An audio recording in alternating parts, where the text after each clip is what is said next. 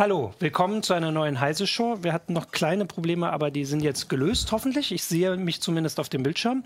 Und ich bin, das ist Martin Holland aus dem Newsroom von Heise Online. Das ist der. Der, genau. ähm, und ich habe heute mit mir hier Fabian Scherschel, zum dritten Mal in Folge. Danke, du wirst jetzt hier äh, Mitmoderator, genau. Und Martin Fischer, auch genau. aus der, äh, oder jetzt ist ja Heise Online. Ich mache aber immer noch genau, Sachen mit Hardware. Genau. Ähm, genau, und wir möchten heute ein bisschen über ähm, Bitcoin ähm, sprechen, weil gerade ist es wieder in aller Munde. Bei uns ist es ja schon ein bisschen länger in, in CT-Munde, aber die Woche war der, wir mussten, hatten heute früh, das können wir ja mal ein bisschen erzählen. Also ich habe die Meldung gestern Abend vorgeschrieben. Gestern stand der Kurs bei 11.000 Dollar ein Bitcoin. Dann gestern Abend war Zack, ging's unter die 10.000 Dollar runter. Marke, dann habe genau. ich noch eine Mail gekriegt. Martin, deine Meldung ist falsch. Musst du gucken. Und dann heute Morgen noch mal geguckt. Wir können gleich mal gucken, wo der Stand aktuell ist. Heute Morgen hat es wieder gestimmt. Äh, also ich sage jetzt hier, aber ich lasse mich da gerne gleich berichtigen, dass er jetzt, jetzt wieder, schon wieder gefallen. Dass er jetzt über 10.000, aber das ist nicht die richtige Grafik, ähm, dass er jetzt wieder über 10.000 Dollar steht. Und das war für uns, nicht nur für uns, sondern auch für viele andere ein Anlass mal ähm, uns das nochmal ein bisschen anzugucken, weil irgendwie ist da ja doch noch so viel ein bisschen unklar. Also vor allem Fabian kann ich gleich mal direkt sagen, können wir ja hier auch darauf verweisen, du hast ja vor das ist 2013, Zeit, vor vier Jahren. Das war mein erster CT-Artikel und gleich ein äh, Titelthema. Hat Fabian genau im Titelthema Mit Harald Bürgerholz über Bitcoin geschrieben und deswegen gleich die erste Frage, wie viel davon hast du denn noch? Von, von den ja, Bitcoin? das ist großartig. Ich habe ich hab ja, ich hatte mal 80. Ne, das haben wir ja schon mal erzählt. Und, und wo sind die jetzt hin? Die habe ich verkauft. Für wie viel? 500 Euro oder so. Das ja, war damals, mal. hast du dich bestimmt sehr gut gefühlt. Ja, es war. Ärgert man sich darüber jetzt? Nö, ich habe es abgehakt. Genau, weil das, Geld das ist ja nicht so wichtig. Nicht ich möchte ja auch gleich natürlich wieder darauf verweisen, dass wir gerne auch eure Fragen und Anregungen hier ähm, mit in die Sendung aufnehmen. Und zwar habe ich mir nämlich gleich als erstes überlegt, wer sich noch von unseren Zuschauern an diese CT-Ausgabe, also ich kann gucken, es ist die 25 13 äh, erinnert und damals angefangen hat, sich Bitcoin zu besorgen. Haben wir denn Zuschauer, die die noch haben? und oder schon verkauft haben und wie viel sie damit gemacht haben. Weil kurz, das ist bei Bitcoin so wichtig, kann man sagen, als ihr den Artikel geschrieben habt, stand der Kurs bei 200 Dollar. Das wirkte schon ja, viel damals. Da war es genau. so angestiegen, 2013. Da ging das Manchmal so. frage ich mich, warum ich Artikel schreibe, über sowas, anstatt einfach direkt das zu machen. Also damals war das halt, wie du sagst, dann so ein, so, ein, so ein Anknüpfungspunkt zu sagen, wir müssen da jetzt eine Story draus machen. Wir waren sogar schon ein bisschen spät dran und haben gedacht, meine Güte, wie steigt denn das? Ja. Wenn man sich anguckt von 200 Dollar auf ungefähr 10.000 Dollar, du hast ja vorhin gerade gesagt, das ist ja eine unfassbare Explosion ja. an Wertzuwachs. Und da ist ja tatsächlich die Frage, die sich viele stellen, naja, ist denn das jetzt wirklich vergleichbar mit Geld? Kann ich, was kann ich damit überhaupt wirklich anfangen? Oder ist es nur so eine Währung, die irgendwo im Digitalen schlummert und von der die meisten Leute nichts haben? Weil im Mainstream ist es ja offensichtlich nicht. Genau. Weil da, also das finde ich tatsächlich, du nimmst mir das sehr gut vorweg, auch die spannendste Frage, und das ist eine, die viel diskutiert wird. Ähm, ist es jetzt eine Währung? Das wurde auch im Forum schon diskutiert. Oder wir haben gerade, also im Englischen sagen sie Commodity. Ähm, könnte man jetzt mit Ware übersetzen. Geldanlage. Genau, weil vielleicht. eigentlich ist ja die Frage, wir beschäftigen uns jetzt auch mit Bitcoin, weil es so viel wert ist. Nicht, weil wir sagen mit einmal, äh, also vor zwei, drei, äh, vor vier Jahren war das so ein Thema, weil die ersten Händler offline das entgegengenommen haben. Da gab es ja in Hannover so ein paar Läden und in Berlin. Ähm, damals war das Thema eben auch, es funktioniert jetzt wie eine Währung. Aber eigentlich ist das seit Monaten nicht ein Thema, so von wegen, der akzeptiert jetzt auch Bitcoin, sondern nur es sind jetzt 6.000, 7.000, 8.000, 9.000. Um deine, um deine ja. Frage zu beantworten. Sag mal die ähm, es, ist, es ist als Währung konzipiert, ganz genau. klar. Ähm, es kann auch als Währung benutzt werden, nur es benutzen halt nicht so viele Leute. Ganz lustig übrigens, wenn sich Leute wundern. Also im Nachhinein ist es völlig blöd. Eigentlich wusste ich, dass der Kurs so steigt, weil es steht auch in dem Artikel, ähm, weil die Währung ganz klar darauf konzipiert ist. Also ich, wir haben damals explizit erwähnt, dass ein großer Nachteil von Bitcoin ist. Ähm, es gibt ja so ein, also Bitcoin ist ja ge, ge, gedeckelt. Es gibt mhm. eine feste Menge an Bitcoins, Kein die erzeugt werden können. richtiger Deckel. Ein richtiger, ein harter Deckel. Ähm, und ähm, das heißt, man, man weiß ja, das ist halt, um, um Inflation entgegenzuwirken. Man weiß halt, es gibt so und so viele Bitcoins. Ähm, irgendwann mal, und da, da drin ist schon bedingt, dass man eigentlich, wenn man im täglichen Leben damit handelt, eigentlich so in Nachkommastellen, ne? also in mehreren Nachkommastellen, 0,00001 Bitcoin und dafür mhm. kaufe ich dann ein Brötchen. Das habe ich mir jetzt ausgedacht. Ich weiß nicht, wie viel das jetzt gerade wirklich wert ist, aber das, das konnte man damals schon sehen. Das heißt, es war vorherzusehen, dass der Kurs so steigt, aber man, man also wenn das, wenn Bitcoin akzeptiert wird. Ne? Das ist natürlich, das wusste man nicht, ob Leute das wirklich haben wollen. Ja. Und dazu kommt dann natürlich, ne, weil du das gerade sagst, dadurch, dass das eine feste Größe ist, also eine Maximalgröße, was man bei Bitcoin hat, ist es natürlich auch immer schwieriger, die gültige, und es dauert immer länger, gültige Blöcke zu finden und somit sozusagen auch Bitcoins, ich sag mal, zu verdienen. Ne? Genau, weil die, weil die Schwierigkeit äh, auch genau. darauf angelegt ist, immer schwerer zu werden. Vielleicht können wir mal kurz, weil jetzt auch schon die ersten Fragen Sich kommen, nochmal kurz ganz leicht zusammenfassen. Also die FAZ, äh, die Frankfurter Allgemeine hatte geschrieben, eigentlich ist das System ganz simpel. Ich weiß jetzt nicht, ob das so gilt. Die haben ähm, den Artikel nicht geschrieben. Genau. Ähm, was dahinter steckt, ganz grob. Also im Prinzip. Also eigentlich ist es, wenn man wenn es als Überblick äh, beschreiben möchte, sowas wie ein öffentliches Rechnungsbuch. Mhm. Also es ist keine Währung, es ist keine Münze, man genau. kann sich das nicht als Münze vorstellen. Eigentlich ist es ein kryptografisch, auf eine sehr komplizierte Art, kryptografisch signiertes Logfile aller Transaktionen. Das heißt, da steht ja. da nicht drin, also nehmen wir mal an, du hast ein Bitcoin-Wallet, ja. nennen wir das jetzt mal Martins Wallet. Und da steht halt nirgendwo, Martin hat drei Bitcoins.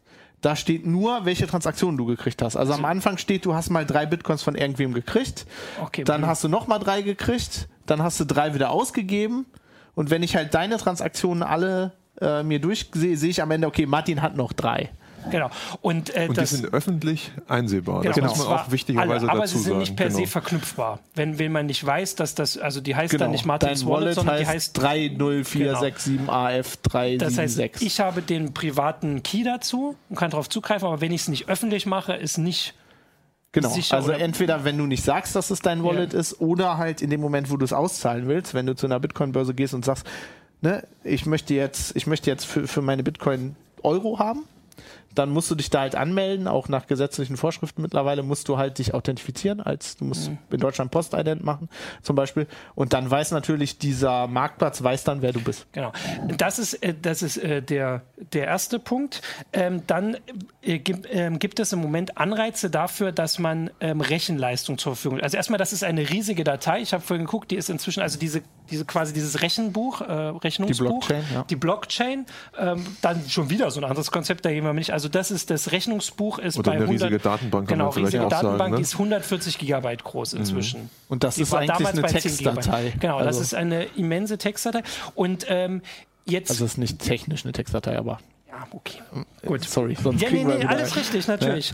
Ähm, so, und die da wird, sind keine Bilder drin, aber die ist trotzdem so groß. Und die wird größer durch die Transaktionen, die unterschiedlich passieren und die werden bestätigt von diesen Minern. Äh, also es geht, genau, also ähm, es geht, es ist ja so, es ist eine öffentliche Logdatei und die, ja. die funktioniert eigentlich wie jede Logdatei in einem modernen Betriebssystem. Die ist, wenn ein neuer Eintrag äh, gemacht wird, wird der kryptografisch an den dahinter gebunden. Mhm. Das heißt, du kannst ne, keinen rausnehmen oder mehrere genau. rausnehmen oder einen reinschieben. Du weißt immer, nach dem Eintrag folgt der. So, weil diese, weil diese Blockchain aber öffentlich ist, kann die jeder anlegen. Also Martin kann sich die aktuelle runterladen und dann noch einen Block dranhängen und sagen, er hat 100 Bitcoin und ich kann das auch machen. So, und dann weiß keiner, welche von diesen beiden Blockchains, die jetzt öffentlich mhm. sind, ist die reguläre. Also im Englischen würde man mhm. sagen canonical, ne? die mhm. kanonische genau, Blockchain. Ja. So, und um das um das zu rauszufinden oder um zu beweisen, dass es die ist, gibt es halt ein sehr kompliziertes kryptografisches Verfahren, um diese Blöcke aneinander zu binden. Und das zu machen nennt man Minen. Also der Miner mhm. sammelt sich, diese Transaktionen werden in einem Peer-to-Peer-Network einfach ins Internet geblasen. Der Miner sammelt eine bestimmte Menge davon ein, macht einen sogenannten Block und hängt den an die Blockchain.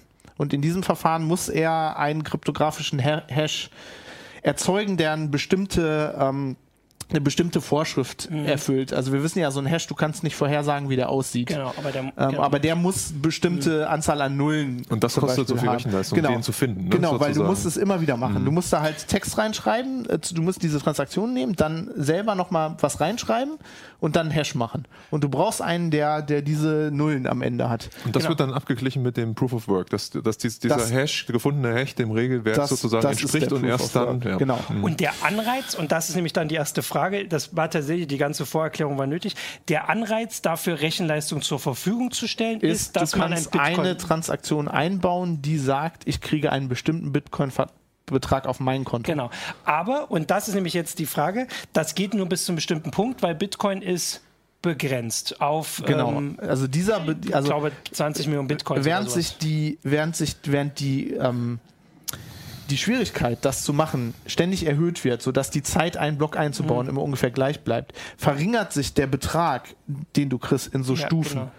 Und irgendwann kriegst du gar nichts mehr. Genau. Und da muss aber trotzdem noch gemeint werden. Also selbst wenn ähm, die Aus, also das ist dann der Punkt, ja. wo, wo das gedeckelt ist, wo es keine ja, genau. zusätzlichen Bitcoins mehr gibt aber du musst ja trotzdem die Blockchain weiterbauen. Genau, das ist nämlich die Frage, so, was und, passiert dann? Ähm, um das, um, um Leuten dafür einen Anreiz zu geben, gibt es dann Transaktionsgebühren. Die gibt es auch jetzt schon.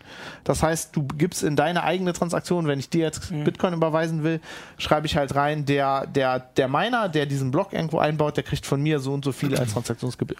Ah, und das ist, also das heißt, es ist schon gesichert, dass dann weiterhin genug Anreiz ist für Mining-Technik. Genau, solange die Währung genug genau. wert ist. Aber solange genug Leute die benutzen, ist sie ja genug wert. Man kann das ja mal sagen. Also, das ist eben auch ein Grund, warum jetzt schon die Transaktion bei, ich muss ja mal auf den aktuellen Wert, ja. aber ich glaube, Transaktionskosten sind im Moment 20 Euro. Was also das, das, das, das, schwankt immer. Also genau, die, wird, ja. die steigt. Man hat halt dieses Problem, dass das Erzeugen von diesem Block, das dauert halt lange, das meinen. Ne? Das, wer das schon mal gemacht hat, ne? wir haben das ja schon mal mit mhm. Ethereum mhm. gemacht, der, der weiß, der weiß, das ist Mühe. Und ähm, die, diese Blockerzeugung dauert halt eine Weile und ähm, wenn du halt mehr Transaktionsgebühren bezahlst als jemand anderes, dann hat der Miner natürlich, äh, der, der nimmt sich halt die, die, die Transaktionen, die, die mehr die Gebühren bezahlen. Genau, ja. Das heißt, wenn du mehr bezahlst, hast du eine höhere Wahrscheinlichkeit, dass deine Transaktion schneller durchgeht. Ja. Und das Problem bei Blockchain ist, wenn du das benutzt zum Bezahlen, wenn ich jetzt sage, Martin, ich möchte von dir ein Brötchen kaufen und ich gebe dir so und so viel Bitcoin, dann kann Martin mir eigentlich erst dieses Brötchen geben, wenn meine Transaktion in einem Block in der Blockchain ist. Ja. Und zwar muss das nicht nur in einem Block sein, sondern der, da muss schon wieder ein Block dahinter sein. Damit er auch sicher weiß, dass er auf der richtigen, genau, auf der ähm, richtigen kanonischen ähm, ja, Blockchain quasi ist. Genau, ja. Und dadurch ist es dann halt auch missbrauchssicher. Genau, das dauert, ne? genau aber das aber das dauert, halt sehr lange, mhm. zweitens ist es teuer. Also wenn du ein Brötchen kaufst und du bezahlst als Transaktion 20 Dollar zusätzlich oder Euro ist aber Das muss schon ein verdammt egal. gutes Brötchen sein. Genau, also das war auf jeden Fall die Frage von Sanafer Mufakir. Das ist vielleicht rückwärts was. Ähm, dann oder kommt, vorwärts. Oder vorwärts, ja, genau, stimmt natürlich. Ähm, so, also wir haben jetzt hier, ich wollte mal gucken, ob wir schon welche haben, die gesagt haben, wie viel Bitcoins sie haben, aber ich lese hier zumindest jetzt beim ersten Gucken nicht. Die wollen es wahrscheinlich nicht zugeben, falls die Steuerbehörde Ach so, stimmt. Das kann man hier auch noch sagen, weil wir hatten natürlich so ein paar Sachen. Ich kann da immer mal hier auch drauf verweisen, weil das ist ein wichtiger Punkt bei der Bitcoin. Das haben wir uns auch, äh, habe ich hier bei der Sendung schon gemerkt. Also es ist irgendwie ein Thema, das so komplex ist. Also du hast jetzt gerade die technischen Hintergründe erklärt. Das und wahrscheinlich zehn Fehler gemacht. Zehn Minuten gebraucht. und das ist nicht dein Fehler, sondern du hast es sehr einfach erklärt. Die Fatz sagt doch das total einfach.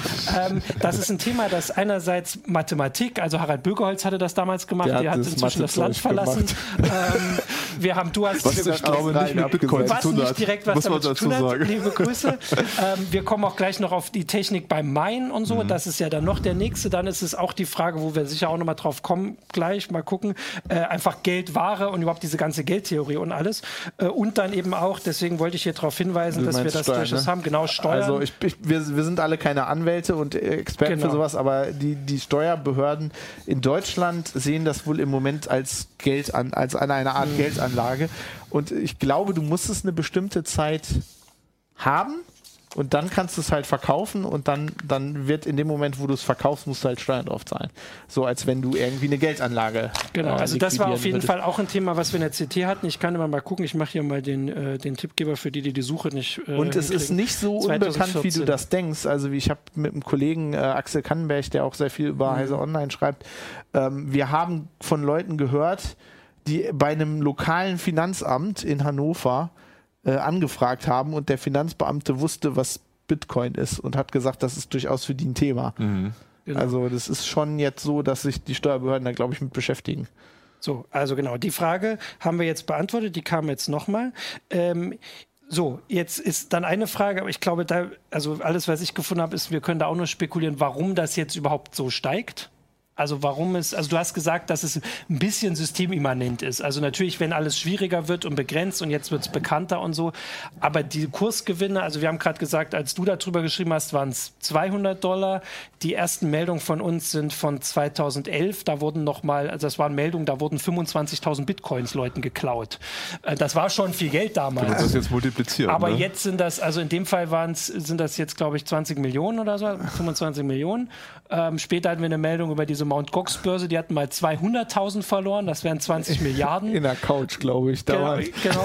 genau. ähm, also woher dieser Anstieg und Anfang des Jahres war es bei 1000 grob. Jetzt sind wir bei 10.000, 11.000. So richtig eine Antwort, außer ihr widersprecht mir jetzt. Also es gibt so ein paar Theorien, dass es einerseits die, ähm, die Bekanntheit ist. Also einfach, wenn jeder darüber hört, dann gibt es mehr Leute, die sagen, oh, ich investiere und dann gibt es mehr. Ähm, dann ähm, es wird immer beliebter bei, bei Kriminellen, also bei Online, also bei Erpressern halt. Äh, äh, Erpressungstrojaner verlangen Bitcoin. Und man darf natürlich auch nicht vergessen, dass es ein Spekulationsgeschäft auch noch ja. dazu ist. Ähm, wir haben jetzt relativ viel über Mining geredet. Da muss man halt dazu sagen, dass natürlich gibt es Mining-Farmen unfassbar viel ne, für Bitcoin, aber für, ich sag mal, die Privatanwender, die normalen, normalen Leute oder Leute, die sich zusammenschließen, lohnt sich kaum noch Bitcoin zu meinen. Da ist es wesentlich interessanter, Bitcoin zu handeln. Ne? Jetzt einzusteigen ist vielleicht nicht gerade die beste Idee, aber gerade auch durch diese Handelsprozesse ist es natürlich immer eine Frage, wie im Aktienmarkt halt, ähm, was halt für die jeweiligen Kursschwankungen ja. der ausschlaggebende Punkt ist, kann man, glaube ich, in einer, in einem, zwei Sätzen nicht so nee. beantworten. Also das mit dem ist ja auch das große Fragezeichen. Genau. Was passiert eigentlich jetzt weiter mit genau. dem Bitcoin-Kurs? Wer hätte gedacht, dass es 10.000 Dollar sind? Genau, ne? das habe ich ja drüber geschrieben. Ich muss aber zumindest gestehen, also ich habe neulich nochmal überlegt, vor einem Monat oder vor anderthalb Monaten hat mich ein äh, äh, Freund gefragt, Bitcoin ist jetzt so drinne, soll man investieren? Ich habe gesagt, also ich glaube Blase und alles nicht so. da war es bei 5000. Also wenn er es gemacht hätte. Der ist jetzt sauer auf dich. Tut mir leid, dann wäre es naja, zumindest verdoppelt. Jetzt. Wer weiß, wie es jetzt weitergeht. Ne? Aber genau, und das ist zumindest meine Erfahrung auch. Also du hast ja das quasi zusammengefasst. Also wer wirklich mal 10 Bitcoin oder 100 Bitcoin hatte und die nur gehabt hat, um zu spekulieren, den möchte ich sehen und der darf sich gerne im Forum melden, der wirklich bis zum Wert von 10.000 Dollar gewartet hat. Na, ich kann das, das ist nicht, ja auch so, genau. Man, du kannst, dich nicht, du kannst ähm, dich nicht melden. Ich, ich glaube aber schon, dass ähm, also inhärent, also es gibt noch was Systeminhärentes, ja. warum Leute immer mehr Bitcoins kaufen. Das Problem ist, ähm, unheimlich viele Bitcoins sind wirklich totes Kapital. Also die sind irgendwie, jemand hat ein Wallet, wenn du das Passwort vergisst zu deinem Private Key, äh, ist aus, dann kommst du da nie wieder dran. Das wird in, im Gegensatz zu echtem Geld wird es in einem Datencrash ständig verloren. Ähm, mhm. Also ich glaube, ich glaube, es sind einfach eine Menge Bitcoins in Wallets, die, auf die keiner mehr Zugriff hat. Das heißt, äh, der, äh, die Menge an Bitcoins generell, die schrumpft auch so noch. Also nicht mhm. nur, dass die gedeckelt so. ist, die schrumpft auch, weil Festplatten sterben und Leute keine Backups haben. Also die so. Menge der verfügbaren, ja. genau. sozusagen, die, die, man im genau. Zugriff hätte ja. ne, oder ich, haben kann. Ja, und ich glaube, man sollte auch die Bekanntheit in, im Mainstream einfach nicht unterschätzen. Also ich habe, glaube mhm. ich, Anfang des Jahres, Ende letzten Jahres eine Folge von The Good Wife gesehen, wo sie mehrere, also das ist so eine Anwaltsserie, wo die, wo die irgendwie den angeblich den Bitcoin-Erfinder vertreten haben. Da haben die in der Fernsehserie erklärt, wie Bitcoin funktioniert.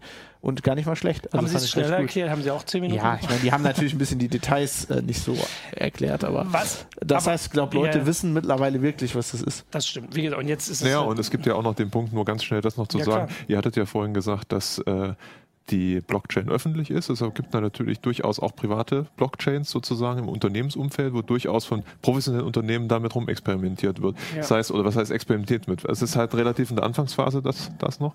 Ähm, und das geht halt sowohl für Bitcoin als auch Ethereum.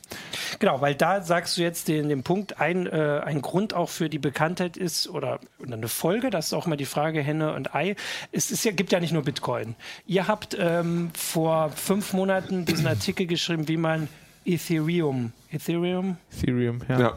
Ähm, meint, dass es eine auch eine Kryptowährung, die ähm, ähm, wo glaube ich zum Beispiel die Größe nicht so, äh, diese die Blockchain, haben die auch eine Blockchain, die ja, ist nicht so groß, also die haben ein paar auch, Probleme mhm. ähm, minimiert und gelöst von Bitcoin.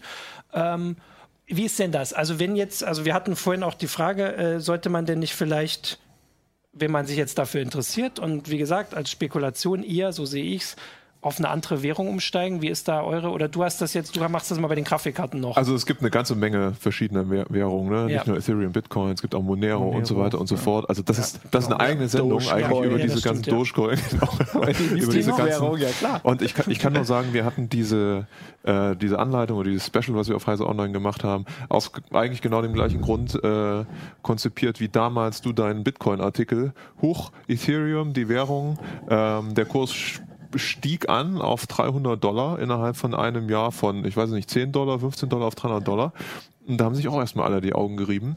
Mhm. Und Ethereum war halt deswegen für viele eben Privatleute interessanter, weil man bei dieser Währung durchaus noch mit beschränkten Geldeinsatz die Möglichkeit hatte, entsprechende gültige Blöcke zu finden, beziehungsweise ETH zu meinen, ja. also die, die Währung. Ähm, und das war dann auch wieder ein echt krasser Boom, den das ausgelöst hat. Also nicht der Artikel selber nur, sondern überhaupt auch bei den Grafikkartenherstellern. Ja. Weltweit gab es einen dermaßen großen Run auf Grafikhardware, weil diese sich eben besonders gut eignen, um okay, Ethereum genau, zu meinen. Ja. Ähm, was zur Folge hatte, dass bestimmte Karten, die eigentlich für Gamer gedacht waren, überhaupt nicht mehr erhältlich waren. Bis heute übrigens teilweise. Ja, ja es ist echt. Also irre. das heißt, da hat es auch wirklich eine Auswirkung auf den ähm, auf die reale Welt. Die Frage ist, äh, funktioniert das jetzt auch noch, wenn man jetzt sagt, äh, also was du gesagt hast, man kauft sich, weiß ich nicht, fünf Grafikkarten oder sowas, bastelt die zusammen, könnte man da noch mitmachen oder ist der Preis inzwischen durch den Boom auch da, so wie bei Bitcoin vor also, vier Jahren? Ähm, da muss man erstmal sagen, ist, äh, das, das Erste, was man beachten muss, ist tatsächlich der Kurs. An, ja. dem, an dem Kurs, am Preis einer Einheit äh, Ether ähm, da richtet sich die Antwort überhaupt aus. Wir sind jetzt bei un ungefähr 430, 440 US-Dollar pro Einheit. Ähm, seit fünf Monaten gab es aber auch schon einen ganz schönen mhm. äh, schwankenden Kurs, war auch eine Achterbahnfahrt. Ne? Wir wissen das ja, wir haben die Anleitung geschrieben, ein paar Tage später, zack, waren es nicht mehr 300 Dollar, sondern irgendwie 210. Ähm, auf einmal rechnet sich das kaum noch. Mhm. Äh, man, also, muss, man muss halt immer überlegen, um das mal zu erklären, man muss halt ähm, die, den, den, den Work, den man machen muss beim Minen, der erzeugt halt, der verbraucht halt Strom und man muss das immer gegenrechnen mit dem Strompreis. Wollte ich gerade sagen, ja. genau. Also, du hast also den Kurs, dann kann man rechnen, was kriege ich für eine Einheit, theoretisch so. Dann guckt man, was habe ich für einen Strompreis zu Hause? Ne? Sagen wir mal jetzt ganz grob 0,3 Cent pro Kilowattstunde zum Beispiel. Ähm, dann muss man gucken, wie viel Mega-Hashes, also ich sag mal Performance oder Leistung, hm, ja. äh, erzeugen denn die Grafikkarten irgendwie beim Rechnen bzw. Abgleichen der Hashes. Ne? Da sind die wesentlich schneller und effizienter als das Hauptprozessoren sein könnten. Äh, und wenn man diese und dann kommt natürlich noch die Frage ins Spiel, wie lange lässt man die ganze Sache rechnen? Lässt man die 24 Stunden pro Tag rechnen? Will man das nur einen bestimmten Zeitabschnitt mhm. rechnen lassen? Wie ist es denn? Ähm, jetzt muss man dazu sagen, wenn man das jetzt alles selber macht, nur zu Hause im Kämmerlein oder im Keller, ist die Chance relativ gering, dass man überhaupt Erfolg hat oder es ja. dauert halt extrem lange, ja. äh, weil man halt, korrigiere mich, wenn ich was Falsches sage, erstmal, also wirklich nur erstmal eine Einheit finden muss, wenn man mhm. alleine rechnet. Äh, und da sind natürlich noch ganz, ganz, ganz, ganz viele Leute in genau, der Welt ja. auch dabei, diese Einheiten zu finden. Und dass man das nun ausgerechnet in dem Zeitpunkt ist, ist relativ unwahrscheinlich. Deswegen gibt es Pools, also es sind Bünde von, äh, von ganz vielen Rigs, also von Leuten, die zusammenrechnen äh, und zusammen an diesen Einheiten rechnen. Man kann halt dieses, äh, diese mathematische Formeln, die man da lösen muss, die sind so konzipiert, oder ich glaube, die sind so konzipiert, mhm. ich weiß gar nicht, ob das extra ist, die kann man halt zerlegen in einfache, einfachere Teilaufgaben, die mhm. dann die einzelnen Poolpartner machen können. Genau, und gutes Stichwort und in Bezug auf, also Pools. Der Pool hat dann eine Gesamtrechenleistung ja, ne? genau. aller seiner Mitglieder. Ja. Ähm, und wenn man beteiligt ist sozusagen, also wenn der eine Einheit gefunden hat, beim Nanopool ist es ungefähr, ich glaube, 800 irgendwas Einheiten äh, innerhalb von 24 Stunden finden die an Ether, teilt sich das entsprechend der Rechenleistung auf. Das heißt, wenn ich jetzt mit sagen wir mal, zwei äh, Radeon Grafikkarten mit irgendwie knapp 50 Megahashes pro Sekunde Rechenleistung mitrechne, ähm, da kriege ich einen 0,0000 Anteil raus. Ähm, was ich natürlich bei 400 Euro oder 434 Dollar genau, pro Einheit ja. ab einer bestimmten Zeit lohnt, während ja. da halt nicht die hohen Stromkosten. Genau. Also ich hatte mal vor der Sendung geguckt. Es gibt übrigens im Netz auch ganz, ganz viele Webseiten, die einen das relativ einfach berechnen. Man muss dann mhm. also nicht äh, die Mathematik rausholen unbedingt, kann man aber. Ähm, wenn man davon ausgeht, dass man zwei Grafikkarten, also zum Beispiel Radeon. RX 480 rechnen lässt mit 150 Watt, jetzt mal so ganz grob jeweils, sind wir bei 300 Watt.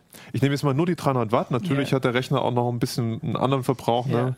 aber ich nehme jetzt mal nur die 300 Watt. Man hat ja auch was davon, die Wohnung wird warm. So, besonders im Winter ein nicht zu unterschätzender Vorteil.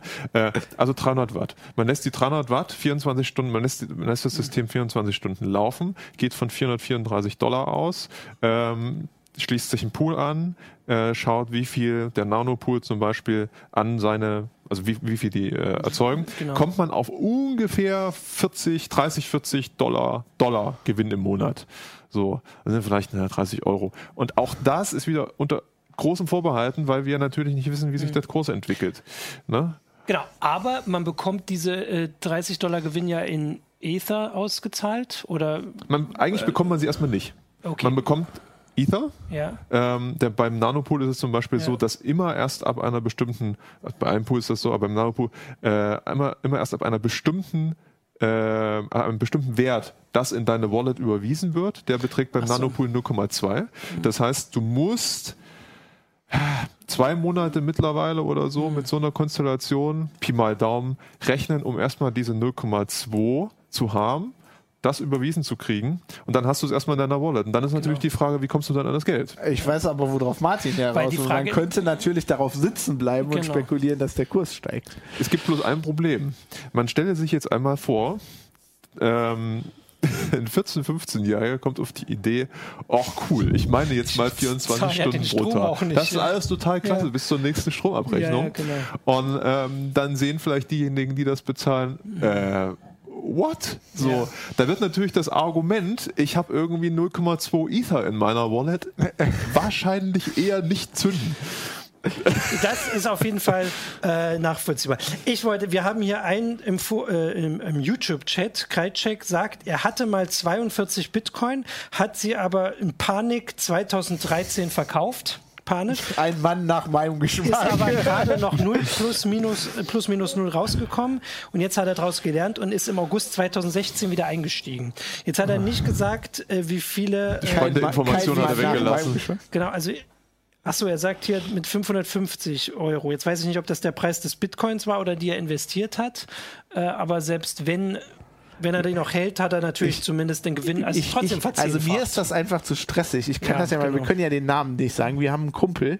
Wir, wir saßen mal beim Battlegrounds spielen abends mit diesem Kumpel und er sagt, ich muss mal eine, ich, was, ich muss eine Runde aussetzen hier, die Dingsbums-Währung steigt gerade, ich muss schnell verkaufen. Es war 1.30 Uhr nachts ja, oder so. Ja. er war am, am Daytraden. Ja. also was interessant daran ist, ähm, auch nochmal ganz kurz auf den Hardware-Aspekt zurückzukommen, ist, wir reden jetzt gerade nur über Bitcoin und diese Sphäre, aber es hat auch wirklich Implikationen oder Konsequenzen auf, den, auf andere Märkte. Also zum Beispiel im Hardware-Markt. Wir haben darüber gesprochen, dass man zum Beispiel Grafikkarten braucht, um halbwegs effizient ja. zu meinen. Und wenn man sich das anguckt, die letzten zwei Quartale ist der Grafikkartenmarkt, wo jeder gedacht hat, naja gut, jetzt unbedingt dolle wachsen würde nicht, ja. ist um 30 Prozent gewachsen.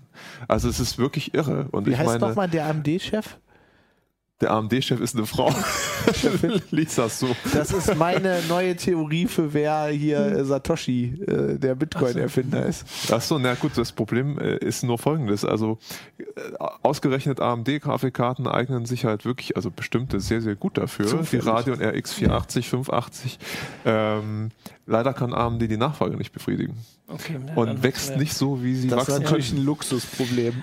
Also ich habe, drauf an, als sie gedacht genau, haben, ich habe noch den Hinweis auf Facebook, jetzt ist er schon wieder rausgeflogen. Ich glaube, Udo Fugmann hat das gesagt, dass du hast ja gesagt, dass du nur den Strom berechnet hast. Natürlich muss man, äh, vor allem wenn man mehr macht, Wartungskosten. Investitionen in die Hardware. Äh, die Hardware muss man kaufen, die muss mhm. man warten äh, und wahrscheinlich Soft nee, Software weiß ich nicht, wahrscheinlich. Also nicht wir haben, nee, was man, aber das heißt, es wird nur teurer. Also es wird, ist jetzt nicht so, dass du was vergessen hast, wodurch es also billiger wird. Diese, dieses kurze Beispiel, yeah. was ich genannt habe, mit 30 bis 40 yeah. Dollar beziehungsweise Euro, setzt voraus, dass man den ganzen Krempel schon zu Hause stehen hat.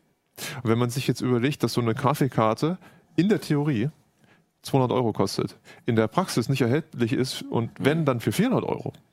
Ja. Eben aufgrund dieser Probleme, naja, dann wird es schon wieder ja. relativ uninteressant. Ne? Also ich und man muss, einen Moment ja, man muss wegen dem Stromkosten, das wollte ich nur noch sagen, man muss dazu sagen, das ist halt bei uns ein großes Problem, dass der Strompreis wirklich sehr hoch ist. Deswegen stehen ganz, ganz viele Serverfarmen eben in China. Da kann man sich auf YouTube ja, Videos angucken, das glaubt man gar nicht. Ja. In Russland und in, auf Island, in Island, ne? Muss man auch dazu also, sagen. Also, ja gut, die ne? können die Temperatur ja gebrauchen. Ja, ja, genau. Ja, das, das, das, also ich glaube, da kann man auch äh, einfach nicht so wirklich mithalten. Was ich noch sehr interessant finde, ist, dass Monero ähm, da die Rechenleistung gar nicht so hoch sein muss und deswegen ja gerne diese Trojaner äh, einem so ein Monero-Miner auf den Rechner schießen. Oder was ich vor der Sendung gelesen habe, ganz lustig, gibt's jetzt in JavaScript, du besuchst eine Webseite, die macht in deinem Browser so ein Pop-Under-Fenster offen mhm. auf. Da drin läuft der Miner.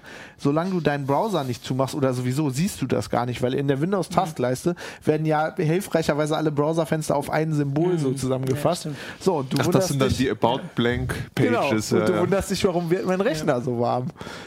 Ja, ähm, genau. Also ich wollte dazu auch, weil wir nochmal schon über das, also die Frage Währung oder Geld, für mich ist das auch nicht, nicht so klar, weil äh, und auch nicht entschieden. Geldanlage meinst genau, du? Geld, Währung oder Na, Geld? Weil, was bezahlt man in Bitcoin? Also wir haben das, wir hatten auch im Forum, Gute Frage. ich finde das jetzt nicht so schnell. Also Auftragsmorde? Genau. Also es hat ein, ein Forist, also erstmal hat ein Forist geschrieben. Ein Forist? Äh, Florist oder Forist? Ein Forist. Genau, Florist ist auch noch ein Thema.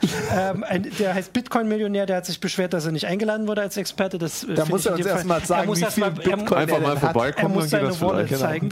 ähm, und genau, also das, ähm, genau, da hat uns ein, äh, jemand gefragt, wie man das in seine eigene Website einbettet. Und das finde ich ist eigentlich, also wie gesagt, das, da gibt es einen CT-Artikel zu, da verweise ich auch Was, zu, damit dass Leute, äh, damit Leute in Bitcoin bezahlen können. Ach so, damit, ich, dachte, so, ich dachte jetzt dein Beispiel. Ach so, das Beispiel, das sagen wir nicht, ähm, sondern wie man bezahlen kann online ähm, mit, mit Bitcoin. Da gibt es Dienstleistungen. Und ich finde, genau, aber ich finde auch, also wie gesagt, wir haben die Erklärung, ich finde, das zeigt aber auch so deutlich, dass äh, eigentlich kann man fast nirgendwo damit bezahlen. Also jetzt mal so, also außer diese im Moment ist es eine Lösung, die ein Problem sucht. Genau, ja. also es ist so, dass wir haben genug Sachen. Inzwischen kann man ja wirklich, äh, wenn man irgendwo bezahlt, hat man ja mhm. fast überall genug zur Auswahl, wo sich irgendwas für jeden findet. Also was weiß ich, PayPal und Sofortüberweisung und alles. Es ist also, also erstens. Man muss sagen, was da drin wirklich bezahlt wird, ist in Untergrundforen alle möglichen genau. Dienstleistungen. Genau. Also dafür wird dafür da und zwar Dienstleistungen, die jetzt nicht, die man nicht unbedingt legal bezahlt. Sagen ja. wir jetzt mal als also das sind Sachen, die halt immer mal Nachrichten sind. Ne? Entweder irgendwelche Waffen. Es gab mal diese Geschichte, genau. wo ja. sich einer eine Waffe in Deutschland ne, bei diesem das, einen Attentat. Genau, wollte ich gerade sagen. Genau, und das ist halt, äh, also das wäre die kommt vielleicht dann mit der Posten DHL und genau. mit was sind sie bezahlt? Mit irgendwelchen ja. Bitcoins. Ja. Es wäre auch zumindest. Aber man kann ja eine Postbox, also eine, eine Paketbox äh, kapern. Ist das die so, da ja? schicken lassen, ja. Aha, okay. Also ich würde sagen, es wäre ein Erklärungsversuch auch für den Kursanstieg. Dadurch, dass es jetzt bekannter wird, wird es nicht nur bei unseren, was weiß ich, Großeltern oder unseren Eltern bekannter, sondern auch bei den Leuten, die versuchen, Geld möglichst unsichtbar rumzuschieben, sagen wir jetzt mal. Naja, es wird auch, ähm, also ich habe ich, ich habe vor ein paar Monaten einen Vortrag äh, über, über Erpressungstrojaner bei der Kriminalpolizei äh, gehalten und mich danach mit einigen Kommissaren da unterhalten und die sagen das ganz klar, also das, was sie ganz klar beobachten ist, also ich habe so gefragt, was machen die denn mit den Bitcoins? Die, also das ist ja okay, die machen jetzt irgendwas, das ist die, die Erpressungstrojaner und so, dann haben sie Bitcoins, aber sie müssen es ja, haben wir ja gesagt, umtauschen. Da kann der Staat ja eigentlich dann mhm. in dem Moment darauf achten, wo das Geld hinfließt. Aber er sagt, sie beobachten sehr, also mehrere Kommissare haben da gesagt, dass die beobachten, dass im Moment sehr viel ähm, Dienstleistung unter Kriminellen, unter organisierten Kriminellen da drin bezahlt wird. Also die kaufen ja auch Dienstleistungen voneinander. Ja. Also jemand, der einen Erpressungstrojaner macht, der, der kauft vielleicht irgendwie, ähm, also vielleicht hat er nur die Payload und er braucht äh, einen Trojaner, der, der, der die äh, mhm. infiziert oder er kauft ja. ein Webinterface und so. Und das machen die wohl untereinander sehr viel in Bitcoins, weil dann kannst du es halt nicht mehr wirklich tracken. Mhm. Du weißt nur noch, dass sich irgendwelche. Genau, und die haben dann gar nicht Leute per se die Notwendigkeit, das irgendwann mal rauszuholen quasi, genau. sondern sie haben jetzt ein das natürlich. Ähm, ich habe hier noch äh, einen Hinweis, der äh, sagt, dass das nicht ganz stimmt mit dem Underfenster, sondern man kann auch in JavaScript meinen ohne so ein Underfenster. Ich finde aber, das kann man jetzt auch. eher nach einem ja, Detail. Ja. Kann, also, kann man auch. Also das es gibt noch ist, andere dass, Möglichkeiten, genau, sowas gibt, zu verstecken. Aber ja. darum. Äh, man kann es auch sehr cool auf NAS-Boxen installieren. Also ich finde auf jeden Fall so für mich zusammengefasst, ähm, dass das schon so auch auf die Schwierigkeiten verweist. Also einerseits, äh, wenn ich an Bitcoins denke, dann nur, dass ich mich vielleicht auch ein bisschen ärgere, wenn ich ehrlich bin, warum ich nicht damals sie geschrieben habe, einfach gesagt habe, ich gucke mir das mal an und habe jetzt einen oder so. Aber nicht, weil ich gedacht habe, ich möchte damit mal mein Brötchen bezahlen, sondern einfach, weil ich ihn jetzt verkaufen würde, was sicher auch noch zu früh wäre, ähm, weil er jetzt 10.000 Dollar wert wäre. Aber das ist einfach, und ich finde eigentlich, das ist das, weil wir im Forum auch die Frage hatten, das ist eigentlich für mich das klare Beispiel, dass es eigentlich keine Währung ist, naja, sondern ein Spekulationsobjekt, wo die meisten, oder halt eine Währung für, vielleicht ist es, eine ist, Währung nein, für. Es ist in der Praxis keine Währung. Also ja, du musst, du musst gucken, es ist ja, ja explizit okay, dezentral, stimmt, ja. äh, also das habe ich, glaube ich, damals in dem Artikel, müsst ihr mal lesen, aber glaube ich auch schon geschrieben. Es ist ja explizit dezentral als so eine Art anarchistische äh, Sache also, erfunden worden und Staaten haben das nicht gerne, dass es eine Währung stimmt, gibt, ja. die sie nicht kontrollieren ja. können. Deswegen wird sich das wahrscheinlich nicht einfach durchsetzen. Das stimmt. Ähm, in der Praxis, genau, ist es eigentlich relativ irrelevant für die normalen Leute. Allerdings, wenn man tatsächlich auf den Finanzmarkt guckt, also kann man auch Finanzmedien äh, lesen, konsumieren, da ist es ein Thema. Da ist das schon aus ja, meiner Sicht lange angekommen. Ähm, aber es ist halt ist es halt eine andere Ebene. Es ist halt nicht die normale Ebene vom Mainstream. Ne? Ja, und genau. da ist das Thema auch eher die Blockchain. Ne? Also mhm. es gucken sich sehr viele, was, was ich zum Teil komisch finde, weil die eigentliche Idee bei der, bei der Bitcoin-Blockchain oder bei, bei der Idee Blockchain war ja, das öffentlich zu haben. Mhm. Und es gucken sich im Moment sehr viele ähm, Finanzdienstleister zum Beispiel an, intern eine Blockchain zu machen. Da fragt man sich, Warum? Ja. Weil sie es nicht öffentlich brauchen. Ich meine, der Nachteil, den haben sie dann immer noch. Die müssen sich neben ihr Firmengebäude ein Atomkraftwerk stellen, weil mhm. sie trotzdem äh, irgendwie. Ja, ich hatte äh, mal gelesen, ich muss fairerweise sagen, da kenne ich mich nur wirklich nicht, nicht gut aus, aber ich hatte mal gelesen, dass es auch interessant ist, dadurch, dass es halt vertrau also sehr vertrauensvoll und missbrauchssicher ist, dass man eventuell auf Kosten wie Notare und Pipapo verzichten kann, wo es gesetzlich nicht vorgeschrieben okay, das, ist. Das stimmt, also solche ja. Sachen. Also das ne? ist immer, wenn du einen Dritten brauchst. Also wenn du, genau. wenn du das nur intern machst, dann kannst du auch einfach ein verschlüsseltes Logfile nehmen, ja. ne? so. so, so ein gesichertes und die, Da fallen eventuell Kosten weg, ne? Und dass sich das vielleicht schon wieder rechnet. Also die, der, der Aspekt ist ja eben, also vertrauensvoll ist vielleicht nicht ganz das richtige Wort oder man vertraut nur der Blockchain, aber die funktioniert, weil sich eben keiner vertraut. Mhm. Also das ist gerade so der Aspekt, den ich auch als gute Zusammenfassung, als Erklärung für einen Aspekt, den wir noch nicht angesprochen haben. Du hast das mit den Stromkosten für das Mining für einen Einzelnen schon gesagt, aber die Frage ist gerade auch seit ein paar Tagen wird sie wieder diskutiert und besprochen international, dass die gesamte Strommenge, die dafür verbraucht wird, um die Bitcoins zu meinen und zu, also quasi um die Blockchain, um die am, Blockchain Laufen am Laufen zu halten, so groß sind. Also es ist schwer zu berechnen, weil niemand meldet das an und weil die Leute versuchen, das möglichst günstig zu machen. Aber es gab so Zahlen, dass der Mindestwert, also der rechnerische Mindestwert, ähm, so hoch ist, dass es mehrere Dutzend oder vielleicht sogar über 100 Länder gibt. Du hast also ich habe es mir hier, deswegen habe ich diesen Zettel hier liegen. Ähm, das kam erst heute oder beziehungsweise ja. jetzt in der Nacht raus, dass die die Blockchain oder das Bitcoin-Netzwerk, muss ich schauen, 29,05 Terawattstunden Verbrauch. Das ist ein enormer Wert. Genau, also das ist mehr als, da als steht 105, immer so als Beispiel. Als 159 Länder. Genau, aber jeweils. in dem Fall nicht, je, also nicht zusammen, sondern jeweils. Und für mich, als ich das das erste Mal gelesen habe, war das so, also die, äh, das liegt daran, und das war so eine gute Zusammenfassung, weil es ein System ist, wo alle miteinander handeln können, selbst wenn sich keiner untereinander vertraut, mhm. weil die, die Kryptographie ist quasi dem, was man vertraut. Aber sie ist eine Lösung für ein System, was wir schon haben, weil wir im Prinzip, also auch wenn es natürlich ein paar gibt, die sagen, sie vertrauen den Staaten nicht, die die äh, Zentralbanken stellen oder den Banken und sowas.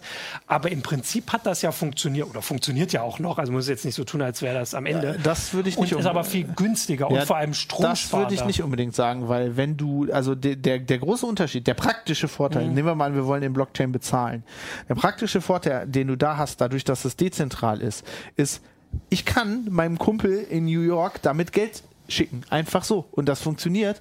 Das muss nicht durch, das muss nicht ja. durch Bankeninstanzen, also so Sachen wie PayPal, wo Elon Musk ja heute noch für, mhm. für gefeiert wird, dass das so großartig ist. Ich meine, das ist eigentlich nur, ein nur eine Bank genau genommen. Ja, ja. Das ist eine virtuelle Bank. Und es unterliegt den gleichen Problemen, ne? Also Genau. Äh, die, die Zeit, die, die du brauchst, um da, äh, um da Geld von A nach B zu. Also ist das ja, Klar, das ist, die, das ist die Theorie und die Praxis kannst du natürlich auch machen, aber wenn du jetzt deinen Kumpel in New York was weiß ich, einen Bitcoin schickst, kann er damit trotzdem nicht einkaufen, was er will. Das Nein, ist halt diese Praxisebene wieder. Aber ne? lustigerweise, obwohl das so lange dauert, diese, diese die, die, Blockchain zu verifizieren, geht das immer noch schneller. Hast du mal versucht, jemandem in, in den USA Geld zu überweisen? Aber das, das ist, ist, immer genau. noch schneller. Aber das wäre die Frage. Also das normale Überweisen eigentlich. ist wahrscheinlich wirklich nicht mehr so der, der Maßstab, weil das dauert lang. Aber PayPal zum Beispiel geht schnell. Ja, aber die eigentliche. Und kostet vor allem nicht die so viel. Eigentliche, das war ja die Innovation bei PayPal. Ja. Genau, aber genau. genau. die eigentliche Bewegung des Geldes funktioniert ja immer noch im Hintergrund. Also PayPal ja, ist ja, stimmt, du überweist denen Geld, die sagen deinem Kumpel, du hast ihm jetzt Geld gegeben und die müssen das Geld im Hintergrund trotzdem genau, noch aber bewegen. weil sie, ähm, weil sie, weil da Vertrauen im Spiel ist und nicht dieses komplette Misstrauen, was wie gesagt nachvollziehbar ist, überweisen sie dem das Geld schon aufs Konto, bevor sie es im Hintergrund überhaupt geschoben haben. Das heißt, er hat es auf jeden Fall schneller. Also in der Praxis ist es schneller, weil PayPal im Großen und Ganzen also jetzt, ich möchte auch da gar nicht Werbung machen, also es geht Oder ja insgesamt um solche Dienste. Mal so, es funktioniert. Genau, weil sie im Großen und Ganzen, weil Vertrauen drin ist, weil sie sagen, wir kriegen das Geld, wir warten nicht, bis das Geld wirklich da ist, sondern wir geben dem das schon auf sein Konto. Und obwohl man von PayPal zum Beispiel immer wieder Probleme liest, also Phishing-Mails und so, die jetzt nicht vielleicht direkt mit PayPal zu tun haben, aber es wollen ja nun wirklich viele an deine PayPal-Informationen ran. Trotzdem unfassbar viele Leute nutzen das, weil sie halt dieses Vertrauen, was du erwähnt hast, haben, weil es einfach zu verstehen ist. Ja. Und das ist, glaube ich, auch noch ein Punkt bei der Blockchain. Du hast es vorhin auch gesagt, dass erstmal, also ne, du beschäftigst dich damit und es ist schon gar nicht so einfach, trotzdem das alles in Kurzform zu erklären.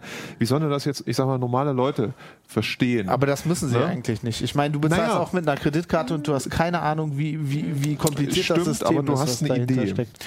Ähm, und ja, du, glaub, hast, du hast einen anderen Zugriff ich, auf, deine, ich, auf dein Geld. Ich, und bei der Blockchain ist es, glaube ich, glaub, schon Leute, ein bisschen das, zu kompliziert. Ich glaube, Leute, ich glaube nicht, dass die eine Idee haben. Also ich glaube auch, dass das kein Vertrauen ist. Was du hast, ist, du hast eine Firma, die da verhaftet. Das ist ein Unterschied. Da ist auch kein Vertrauen drin. Also es ist wie bei einer Kreditkarte. Wenn du deine Kreditkartendaten irgendwem gibst und du wirst, wirst abgezockt, dann, dann haftet halt der Kreditkarten Herausgeber. Mhm. Und Leute verstehen zum Beispiel nicht, also ein großes Problem, was die Blockchain zum Beispiel hat, ist, es wird immer wieder gesagt, ähm, würde man damit alle Finanztransaktionen äh, im Internet machen, das, das wäre unmöglich. Das, das System hält das nicht aus. Ähm, als ich das recherchiert habe vor ein paar Jahren, habe ich dann mal rausgefunden, kann, kann man mal nachlesen, wie viele Transaktionen über dieses Visa, über dieses, äh, also nicht nur Visa, Visa Mastercard, wie das EMV, genau, mhm. abgewickelt werden an Weihnachten, äh, äh, zwei Wochen vor Weihnachten. Mhm. Das ist eine unglaubliche Anzahl an ja. Transaktionen und da hängt eine unheimlich große Technik hinter, dass das funktioniert. Da sind auch eine Menge, da wird auch eine Menge Strom verbraucht, aber das ja, weiß halt keiner. Genau, das ist tatsächlich auch was, was mir jetzt bei Vorbereitung der Sendung aufgefallen ist. Bei Bitcoin und bei Bitcoin Cash und bei all den Sachen kann man so viele Daten live angucken. Man sieht, wie viele Transaktionen es gibt, man sieht, wie viel die im Durchschnitt sind und, und also natürlich nicht, wer die macht, aber ähm, genau, also das, das stimmt schon. Aber der Preis ist ja tatsächlich, weil das ja ein trotzdem freier Markt ist, eine, eine gute Ansichtsgröße, Vergleichsgröße, vor allem weil sie so krass unterschiedlich ist. Wenn jetzt der Preis von Bitcoin 10% höher wäre als eine Überweisung mit Visa, dann könnte man diskutieren, ob das so, aber er ist ja, also wie viel, ein paar Cent kostet eine Überweisung, die Bank also uns nicht, uns kostet eine Überweisung schon immer ein bisschen mehr manchmal. Ja, der Preis ist im Moment aber auch so hoch, weil das, das ist ja. das, was ich sage, weil das System nicht skaliert. Ja. Eigentlich, so wie die Bitcoin, so wie es im Moment konzipiert ist, das System funktioniert es einfach nicht für den Zweck, den es gedacht ist, mhm. wenn es so eingesetzt wird. Da gebe ich euch völlig recht. Ich glaube aber, dass es, also es muss ja nicht unbedingt die Bitcoin sein, aber so eine ähnliche Technologie wird es irgendwann geben. Und die, die, diese Technologien werden deswegen erfunden, weil die Banken halt, äh, also so ein bisschen so wie mit dem, mit dem Elektromotor, die haben sich halt Jahrzehnte auf ihrer Technik ausgeruht und nichts geändert. Also es gab vor äh, auch vor zehn Jahren eigentlich keinen technischen Grund, dass wenn ich äh, Geld von einer deutschen ja, Bank stimmt, auf eine andere überweise, dass das zwei Tage dauert, zwei ja. Werktage. Ich ja. meine, es dauert nicht so lange, das wissen wir. Äh, die, genau. ne, die, verdienen also, Geld daran, aber. Ich möchte noch mal kurz, weil hier vorhin, wir sind jetzt schon ein bisschen weiter und der Widerspruch kam. Also wir haben PayPal nur gesagt, weil das irgendwie in aller Munde ist und weil jeder sich eine Vorstellung davon hat. Natürlich halt gibt es genug andere Dienste und Möglichkeiten und es ist vollkommen nachvollziehbar. Ich bin weiß Gott Kollegen, kein Fan von Elon Musk. Genau, die darüber schreiben oder auch von PayPal PayPal, die darüber schreiben, ähm, also Kollegen, äh, Georg Schnurer hat auch schon ein paar Artikel darüber geschrieben, was er mit PayPal so erlebt hat. Also, oder beziehungsweise P. mit gerade nicht mit PayPal, mhm. weil er ja kein Kunde ist. Das wollte ich auf jeden Fall noch hinweisen. Äh, wir haben die, die Stromproblematik, weil tatsächlich, wir sind jetzt schon äh, eigentlich durch. Ich überlege gerade, ob wir noch Sachen. Also ihr merkt schon, dass man darüber sehr, sehr viel reden kann. Ähm, wir werden das auch natürlich alles weiter äh, im Blick behalten. Es gab noch den einen Hinweis, und das ist auch so ein Gedanke, den ich immer im Kopf habe, wenn es um die Zukunft von Bitcoin geht, die Unsicherheit, weil, ihr habt es gerade gesagt, also die, die normalen etablierten Geldströme sind ähm, äh, etabliert. Der Staat weiß, wie er da, der, also ich finde auch der Staat klingt immer so komisch. Also ich meine, wir sind der Staat, also wir wollen ja, dass Steuern eingezogen werden, dass der, der Staat quasi die Möglichkeit hat, das zu sehen. Das ist alles etabliert und bei Bitcoin ist es eben nicht so. Sprech für dich. Ich bin, genau. bin nicht wir, dafür, dass genau, der Staat unsere anders. Ich meinte jetzt wir, noch ein paar andere. ähm, und dass ähm, Bitcoin ähm, so schwer zu überwachen ist und dass es deswegen einen Anreiz gibt für Staaten, das zu verbieten oder unter ihre Kontrolle zu bringen. Es gab neulich die Meldung, Russland will eine eigene Kryptowährung machen. Ähm, China hat, glaube ich, auch schon sowas. Ich glaube, in China ist auch die, die, ähm, der Tausch mit äh, chinesisch, was ist das, Renminbi, äh, ist auch untersagt, weswegen der dort in Dollar gemacht wird. die haben auch eine Firewall, die haben eine genau, relativ haben so, einfach Aber das heißt, das ist eine Unsicherheit, die immer darüber hängt, aber zumindest bislang, das muss man auch ehrlich sagen, obwohl es dieses Jahr schon die, die Nachrichten gibt, den Wert von Bitcoin haben diese ganzen Spekulationen um Verbote selbst in so wichtigen Märkten wie China das nicht bricht immer so ein bisschen ein und dann kaufen die Leute. Genau, am Ende merken sie, dass es, solange es noch eine Währung gibt und das eine Währung ist wie der US-Dollar, an die irgendwie jeder rankommt, schadet dem Bitcoin offensichtlich nicht. Also ich bin auf jeden Fall sehr zurückhaltend mit diesen Prophezeiungen, das habe ich jetzt gelernt. Ich habe aber trotzdem auch keine oder noch keine oder wie auch immer. Ähm, genau. Weil sonst Martin ich, sitzt noch auf den ganzen F. Ja, ja. Ach so, genau. So, also mal so ansonsten. F-Millionär. Also wir haben jetzt, wie gesagt, eine Weile drüber geredet. Ich würde sagen, wir können ja sonst auch Fragen sammeln. Könnt ihr auch im Forum noch gucken. Ähm, Wir wie gucken gesagt, wir haben hier, Forum, genau, wir Fragen haben hier mehrere Experten. Vielleicht kann man das ja mal wieder machen. Es sieht ja nicht so aus, als würde Bitcoin weggehen und vor allem, als würden diese, diese Grenzen sehen ja eher so aus, als würden sie schneller fallen. Dann haben wir immer wieder einen Anlass. Also wenn alle dafür sorgen, dass es bald bei 20 oder 100.000 ist, Toll, dann können wir jedes Jahr neu Du ärgern. kannst dich ärgern. Crycheck kann dann ganz mutig sagen oder ganz ehrlich sagen, ob er es durchgehalten hat oder nicht und wie es ihm so äh, rein psychisch geht ähm, mit seinen Bitcoin und dem äh, Währungsbeobachten. Und dann würde ich sagen, haben wir ein paar Fragen beantwortet und alle anderen sind in der CT schon beantwortet. Ich habe das ausgedruckt, die gibt es aber natürlich auch online, PDF. Auch. Bezahlen kann man mit allem außer Bitcoin. Das ist doch ein schönes das ist ein Schlusswort. schönes Schlusswort.